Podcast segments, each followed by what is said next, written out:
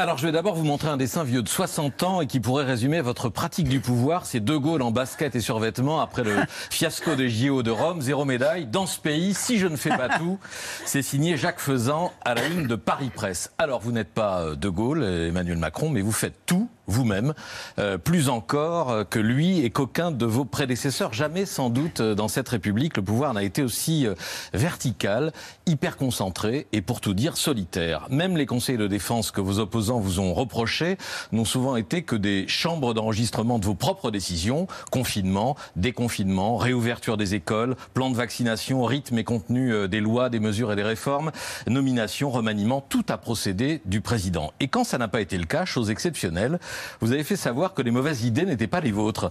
Euh, la baisse de 5 euros des APL, une connerie sans nom, avez-vous dit. Euh, la vitesse limite à 80 km heure sur les routes, une lubie euh, d'Édouard Philippe. Le maintien du premier tour des municipales au début de la crise du Covid, votre Premier ministre encore. Alors vous me direz que vous avez été élu pour cela, pour occuper la, la pointe de la pyramide, que le président est comptable et responsable de toute l'action publique, mais pas au point de vous substituer à vos ministres, convoquant les préfets, engueulant euh, les généraux, je suis votre chef, choisissant vous-même les directeurs d'administration centrale, auditionnant en tête à tête les prétendants à la tête des musées et des institutions culturelles, du Louvre à l'Opéra de Paris, pour aboutir au fait du prince, mais un prince indécis ou occupé euh, parfois, ce qui fait que la direction de la Villa Médicis est restée vacante pendant un an et demi et qu'au château de Versailles, Catherine Pégard prolonge son intérim depuis plus d'un an. C'est comme si vous ne faisiez confiance à personne, sauf au premier de vos collaborateurs, Alexis Collère, le secrétaire général de l'Élysée, qui était déjà votre bras droit à Bercy. Délégué, a dit votre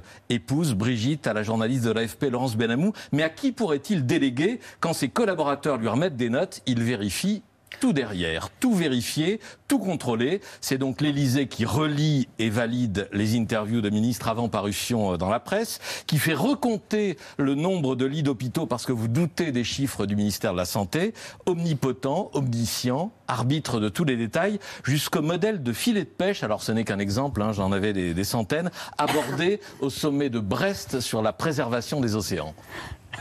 Il y a le sujet des tortues de mer qui sont à protéger, qui sont elles aussi trop souvent prises dans nos filets de pêche. Et là aussi, nous allons déployer euh, les solutions qui existent, en particulier les, fameux TED, euh, pas les fameuses TED conférences, mais les Turtle Excluder Device, qui sont justement qui vont permettre ces, ces nouvelles générations de, de filets qui permettent aux tortues, au fond, euh, de s'échapper et de ne pas être prises. Alors c'est sans doute très intéressant, mais est-ce le rôle du président? On vous a pris pour Jupiter, et je me demande si vous n'êtes pas Shiva.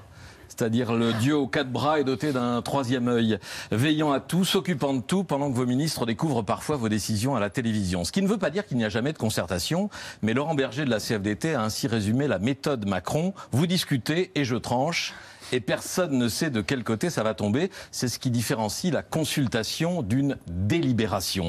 C'est aussi ce que votre ministre de l'économie, Bruno Le Maire, appelle la monarchie technocratique. En disant cela, il visait davantage les technocrates que le monarque. Mais si vous êtes réélu dimanche, cesserez-vous d'être monarque? Alors, d'abord, le principe, c'est que quand on est élu par le peuple, on n'est pas monarque. La deuxième chose, j'assume tout. Euh, et, j'ai noté ce que vous disiez sur le 80 km/h, les appels hautes. Moi, j'assume les choses qui, qui, passent. On prend, et d'ailleurs, c'est aussi une des transformations de notre démocratie. Le quinquennat et le, le phasage de l'élection présidentielle avec l'élection législative fait que c'est le président qui prend tout. Ça n'a pas commencé avec moi. Mon prédécesseur, mon antéprédécesseur, depuis que le quinquennat est ainsi fait, euh, ça marche comme ça dans notre pays. Ensuite, sur les nominations que vous évoquiez, c'est normal, c'est de par la Constitution.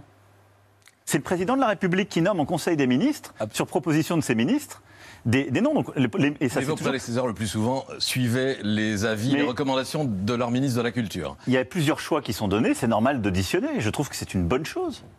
Parce que sinon, ça veut dire qu'on est des passe-plats. Et euh, général, puisque vous l'avez montré en caricature dans ses mémoires, montrait, je crois que François Mitterrand faisait pareil d'ailleurs, c'était beaucoup plus terrible que moi. Il, de manière régulière, il rayait des noms de gens qu'il connaissait pas du tout pour montrer qu'il ne fallait pas leur en passer comme ça. Donc, heureusement que on, on fait, je fais de par la Constitution ce qui m'est demandé de, de faire, c'est-à-dire les nominations qui passent en Conseil des ministres.